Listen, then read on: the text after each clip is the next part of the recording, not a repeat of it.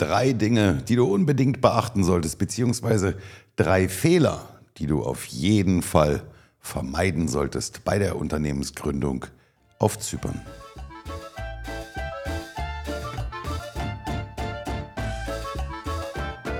Und damit hallo und herzlich willkommen bei Auswandern nach Zypern mit der Familie ab auf die Insel. Ich bin der Rico und schön, dass du uns treu geblieben bist. Denn die letzte Folge ist tatsächlich, ich habe gerade mal reingeguckt, über 20 Tage her, dass wir unsere letzte Podcast-Folge gemacht haben, beziehungsweise veröffentlicht haben. Ja, wir sind da teilweise nicht ganz so regelmäßig, was man ja tun sollte nach Möglichkeit, aber manches Mal ist es eben so, dann haben wir in einer Woche zwei Folgen draußen, weil wir viel zu erzählen haben. Und dann passiert einfach das Leben, so wie jetzt. Und dann passiert einfach mal 20 Tage lang gar nichts. Das tut mir total leid, aber, was heißt aber? Ich glaube, man darf nach einer Entschuldigung nicht mit aber weitermachen. Es tut mir total leid und ich kann dir genau sagen, woran es gelegen hat. Es lag nämlich daran, dass ich total busy war. Richtig eingespannt. Also so richtig von frühmorgens bis spät in die Nacht oder weit darüber hinaus. Wenn ich so meine, meine Hautfarbe mir ansehe nach diesem Sommer, dann bin ich wirklich im Vergleich zu anderen, die hier nur zwei, drei Wochen auf der Insel Urlaub machen, leichenblass. Ja, weil ich es tatsächlich diesen Sommer relativ selten geschafft habe, mal ein paar Stunden am Pool zu liegen oder auch mal an den Strand zu gehen. Ich habe die aller, allermeiste Zeit tatsächlich im Büro verbracht. Ja, vor ein paar Wochen habe ich gemeinsam mit einem Freund hier auf Zypern noch eine weitere Firma gegründet. Und ja, das kannst du dir sicherlich vorstellen, mit so einem Start-up hat man wahnsinnig viel zu tun und wenig Zeit für andere Dinge.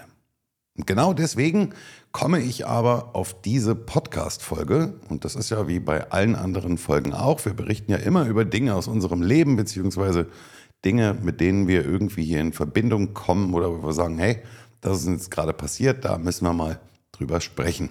Und so komme ich jetzt mit dieser Firmengründung auch zu dieser heutigen Folge, nämlich drei Dinge beziehungsweise drei Fehler, die du unbedingt vermeiden solltest, wenn du hier auf Zypern deine Firma gründen möchtest.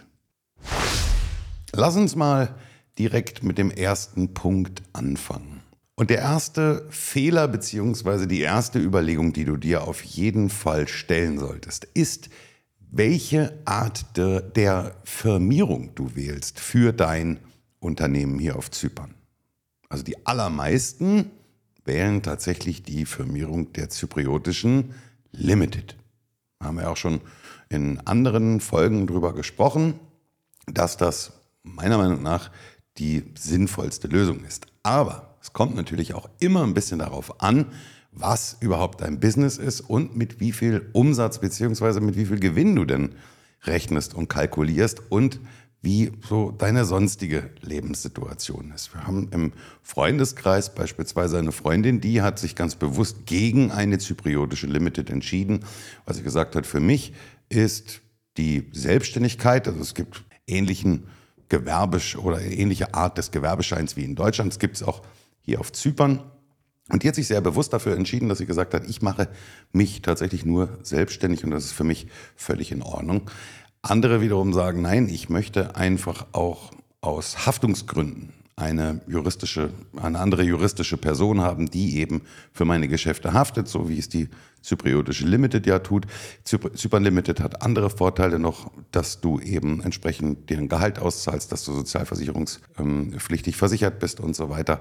Also es ist mit Sicherheit, also ich sage immer, die Zypern Limited ist das A und O, aber das ist Quatsch. Also es gibt tatsächlich auch Leute, die wären mit einer normalen Selbstständigkeit hier deutlich besser aufgehoben. Und das würde ich dir als allererstes mit an die Hand geben. Hol dir da guten Rat ein.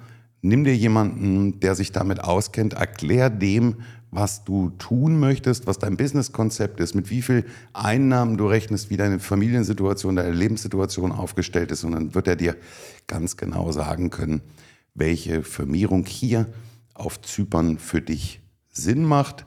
Da haben wir den Nikolas immer als Ansprechpartner. Wenn du da Fragen hast, schreib uns gerne an und dann lassen wir dir die Nummer von dem Nikolas zukommen. Der ist seit vielen, vielen Jahren hier auf Zypern in dem Bereich unterwegs und kann dir da mit Rat und Tat zur Seite stehen. Der zweite Fehler, beziehungsweise das zweite, was ich dir ganz, ganz stark ans Herz legen würde bei deiner Unternehmensgründung hier ist, und zwar passiert das in dem Fall, wenn du nicht alleine gründest, sondern du gründest mit jemandem zusammen. Das kann dein Ehemann sein, das kann deine Ehefrau sein, das kann aber auch, wie jetzt in meinem Fall, ein guter Freund sein, mit dem du das zusammen gründest. Und immer dann, wenn verschiedene Menschen gemeinsam ein Unternehmen gründen, dann werden ja Anteile dieses Unternehmens entsprechend verteilt. Und was liegt näher, als wenn man sagt, hey, wir sind zu zweit, dann teilen wir die Firma auch 50-50 auf. Solange man sich einig ist und solange immer alles gut geht, ist das auch mit Sicherheit eine super gute Idee. Aber es kann unter Umständen, das, das kann man nie vorher wissen, man kann auch in einer, in einer Ehe ja nie wissen, auch wenn wir alle sagen, ja, es ist bis, dass der Tod uns scheidet, denn es ist für immer, aber du kannst nie voraussehen, was mal auf dich zukommt. Also selbst wenn du mit deiner Frau gemeinsam die Firma gründest und ihr habt beide 50 Prozent und das geht irgendwann mal in die Brüche, aus welchen Gründen auch immer, dann steht ihr wirklich vor einem ganz, ganz großen Problem. Und das ist egal, ob es der ehemalige Lebenspartner oder ein guter Freund ist oder ob es nur zwei Leute sind oder vier, weil auch bei vier Leuten wird das gleiche Problem möglicherweise auftreten, wenn man eine Firma mit vier Leuten betreibt und jeder davon hält 25 Prozent. Und jetzt wird über irgendetwas abgestimmt. Sagen wir mal, ihr habt eine Million Euro Überschuss gemacht und zwei Leute sagen, okay, mit der Million fahren wir nach Mallorca und lassen ordentlich die Sau raus. Und die anderen beiden sagen, nein, nein, mit dem Überschuss der einen Million, da investieren wir in neues Büroequipment, neue Computer und Tastaturen, Mäuse, was auch immer man so in so einem Office braucht. Und schon haben wir eine Pattsituation, nämlich 50 Prozent der Stimmberechtigten sagen links rum und die anderen 50 Prozent der Stimmberechtigten sagen rechts rum. Ja, vielleicht kann man sich dann irgendwann auch nochmal in Gesprächen darüber einigen. Aber wenn die Fronten tatsächlich irgendwann verhärtet sind und es kommt wirklich hart auf hart, dann ist deine Firma, eure Firma tatsächlich handlungsunfähig. Absolut handlungsunfähig, weil der eine ohne den anderen nirgendwo langgehen kann. In dem Fall würde ich immer raten, so gut und so toll die Beziehung zueinander auch ist oder so groß die Liebe auch sein mag, wenn du hier eine Firma gründest, dann gründe sie so, dass immer ein Ungleichgewicht entsteht.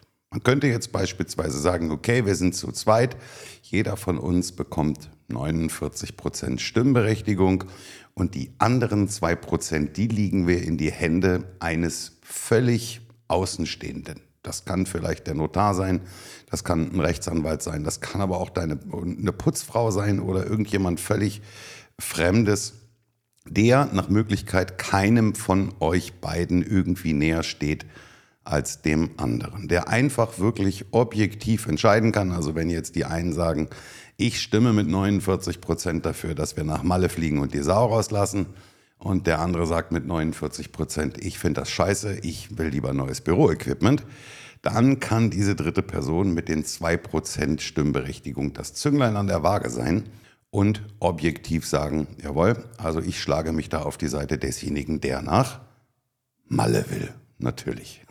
Und schon ist die Sache entschieden, 51 zu 49 und das Thema ist durch. Man kann das auch anders lösen. Man kann auch sagen, okay, wir sind zu zweit, dann nimmst du 51 Prozent, ich nehme 49 Prozent, sodass man immer wirklich, also ich meine, im Großen und Ganzen, klar, werdet ihr Entscheidungen zusammentreffen. Aber einer sollte immer im letzten Moment derjenige sein, der vielleicht das Zünglein einer Waage sein kann. Und dann muss der andere sich eben entsprechend beugen. Das hat übrigens nichts damit zu tun, wie hoch die Gewinnausschüttungen sind. Die kannst du individuell anpassen. Das heißt also nicht, dass der eine, wenn du eine Million Euro Überschuss dir auszahlst, 51 Prozent davon bekommt und der andere nur 49. Hier geht es wirklich nur um das Halten der Firmenanteile und um die Stimmberechtigung. Übrigens, wenn ihr mit mehreren Leuten gründet oder die Aufteilung so entsprechend aussieht, dass ein oder mehrere der Stimmanteils eigener Haber Dingens Küchenblödes Wort, also derjenigen, die in der Firma involviert sind, unter 25 Prozent hat, dann werden die tatsächlich auch nicht namentlich genannt, wenn man beispielsweise ein Konto eröffnet. Da musst du immer nur Personen anführen, die mehr als 25 Prozent der Firma halten. Also wenn deine Oma sagt, ich möchte gerne mit, äh, mit dabei sein bei dieser Firma, aber ich will nicht, dass das irgendwo auftaucht in irgendwelchen ähm, Bankdokumenten oder irgendwelchen Auskunftsdateien, dann muss sie bei 24,9 Prozent gedeckelt sein und dann muss sie auch nirgendwo namentlich genannt werden. Ja, und die dritte Sache, und das ist eine ziemlich entscheidende, die hat uns nämlich jetzt gerade getroffen, das möchte ich dir auch auf jeden Fall mit auf den Weg geben, weil das kann dich genauso treffen wie uns. Wir sind nun tatsächlich im dritten Jahr hier. Genauer gesagt haben wir am 15. Oktober unser dreijähriges Dasein hier gefeiert. Also wir, die Schenkels, ja, unsere Familie. Und der Freund, mit dem ich zusammen die Firma gegründet habe, sogar noch länger, der ist jetzt seit über vier Jahren hier.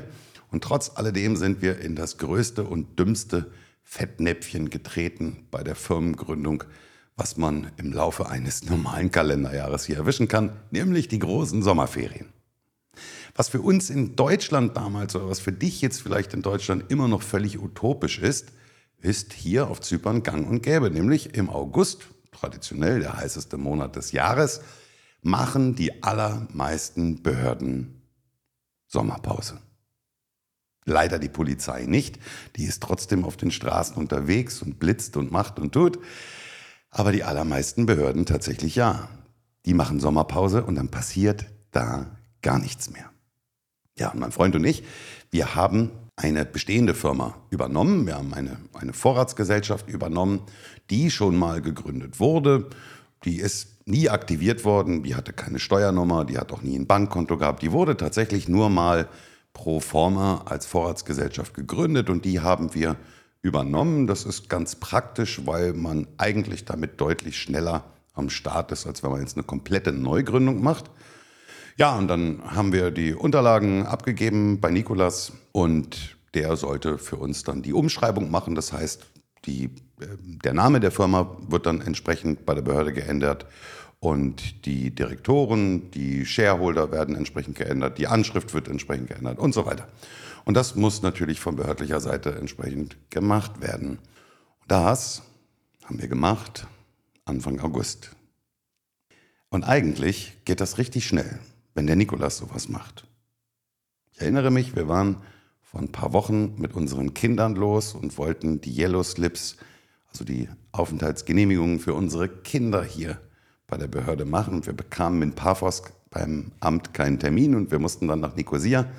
Und selbst bis dahin hat der lange Arm von Nikolas gereicht.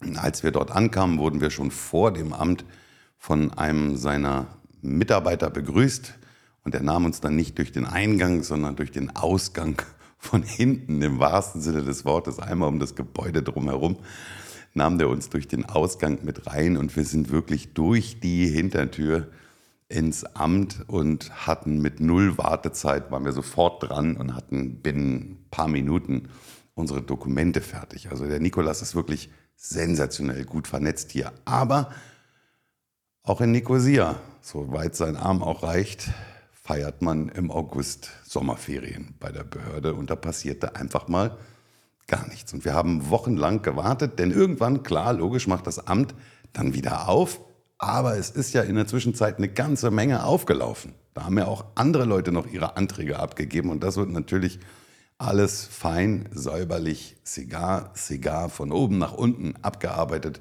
und wir haben wirklich Wochen, Wochen darauf gewartet. Wir wollten eigentlich mit der Firma über einen Monat eher starten und konnten nicht. Uns waren total die Hände gebunden. Und ja, das ist wirklich bitter. Also, was will ich dir damit sagen? Wenn du hier vorhast, eine Firma zu gründen, dann mach das bitte nicht im August. Versuch das im Mai, Juni und Juli zu machen oder lehn dich ganz entspannt zurück und genieß den August selber als Urlaubsmonat für dich und deine Familie und fang mit dem Vorhaben erst wieder irgendwann Mitte September an, weil ansonsten bist du wirklich angepiekst.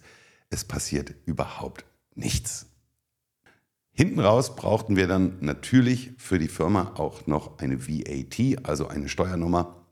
Auch das hat natürlich entsprechend lange gedauert, weil auch im August die Behörde zu hat. Es sind übrigens zwei unterschiedliche Behörden. Also bei der einen Behörde lässt du die Firma gründen, beziehungsweise in unserem Fall war es ja nur die Umbenennung und die Shareholder-Änderung und die Director-Änderung.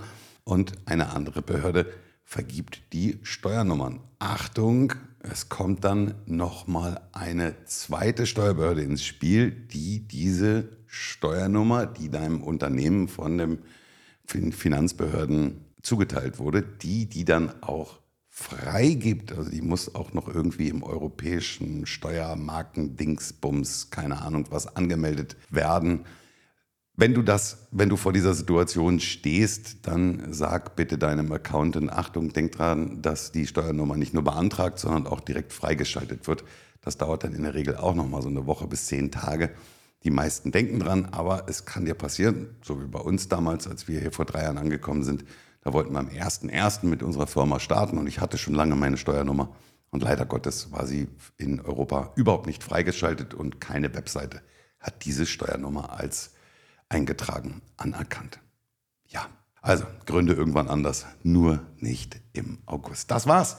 Eigentlich die drei Sachen gilt es zu beachten und ansonsten, was so im Daily Business mit einer zypriotischen Limited zu beachten ist, da haben wir ganz, ganz viel schon in den verschiedensten Folgen drüber gesprochen, wie das läuft mit Social Insurance und mit Gehaltsauszahlungen. Da gibt es übrigens tatsächlich immer noch, das ist mir vorhin mal aufgefallen in einem Gespräch mit einem Bekannten, tatsächlich immer noch Menschen, die sich als Direktor ihrer zypriotischen Limited nur 100 Euro Monatsgehalt auszahlen. Was überhaupt gar nicht mehr sein kann und nicht sein darf, weil schon vor langer, langer Zeit hier auf Zypern jetzt das Mindestgehalt einge eingeführt worden ist. Also ich meine ganz im Ernst, es hat ja früher schon keiner geglaubt, dass du als Inhaber einer Firma nur 100 Euro Gehalt bekommst. Und das glaubt ja heute auch keiner mehr, zumal es heute auch verboten ist. Also es darf man gar nicht mehr. Habe mir aber sagen lassen, dass es tatsächlich immer noch Steuerberater hier auf Zypern gibt, die ihre Mandanten da nicht darauf hingewiesen haben. Und so laufen hier tatsächlich Leute rum, die sich 100 Euro Gehalt auszahlen. Naja, bin mal gespannt, wie das weitergeht. In diesem Sinne, apropos weitergehen. Damit wir auch vernünftig hier weitermachen können, brauchen wir natürlich deine Unterstützung. Wir freuen uns riesig über die ganz vielen Fragen und auch immer wieder Anregungen zu Themen, über die wir doch sprechen sollten. Und das machen wir auch gern. Und wir freuen uns wahnsinnig, wenn du Fragen hast. Wenn du uns erreichen möchtest, du kannst uns auf Instagram erreichen. Du kannst Zypernfamilie eingeben bei Instagram, dann landest du auch auf unserem Instagram-Account, der heißt Schinkels und Co. Aber da das manchmal ein bisschen schwierig ist, also über Zypernfamilie bekommst du uns auf jeden Fall. Da gibt es eine Weiterleitung zu unserem aktuellen Instagram-Account. Und ansonsten kannst du uns auch eine E-Mail schreiben. Die E-Mail-Adresse ist hallo at zypernfamilie.de. Genau, wir versuchen immer, alles so schnell wie möglich zu beantworten. Wenn es mal ein bisschen länger dauert, hab Nachsicht. Auch wir sind hier nicht im Urlaub, sondern wir arbeiten auch. Und dieses Projekt ist ein Hobby, was wir nebenbei betreiben. Und dafür brauchen wir auch deine Unterstützung. Und wenn du jetzt Lust hast und sagst, jawohl, ich habe Bock, noch ein paar Folgen von eurem Podcast zu hören, dann tu uns doch den Gefallen und geh einmal zu Apple Podcast und drück dort auf Bewertung des Podcastes. Hinterlass uns fünf Sterne, vielleicht noch zwei, drei Sätze, warum es dir gefällt. Und wenn es dir nicht gefällt, dann geh nicht zu Apple Podcast und hinterlasse keine Bewertung. In diesem Sinne, viele, viele Grüße von der Sonneninsel Zypern.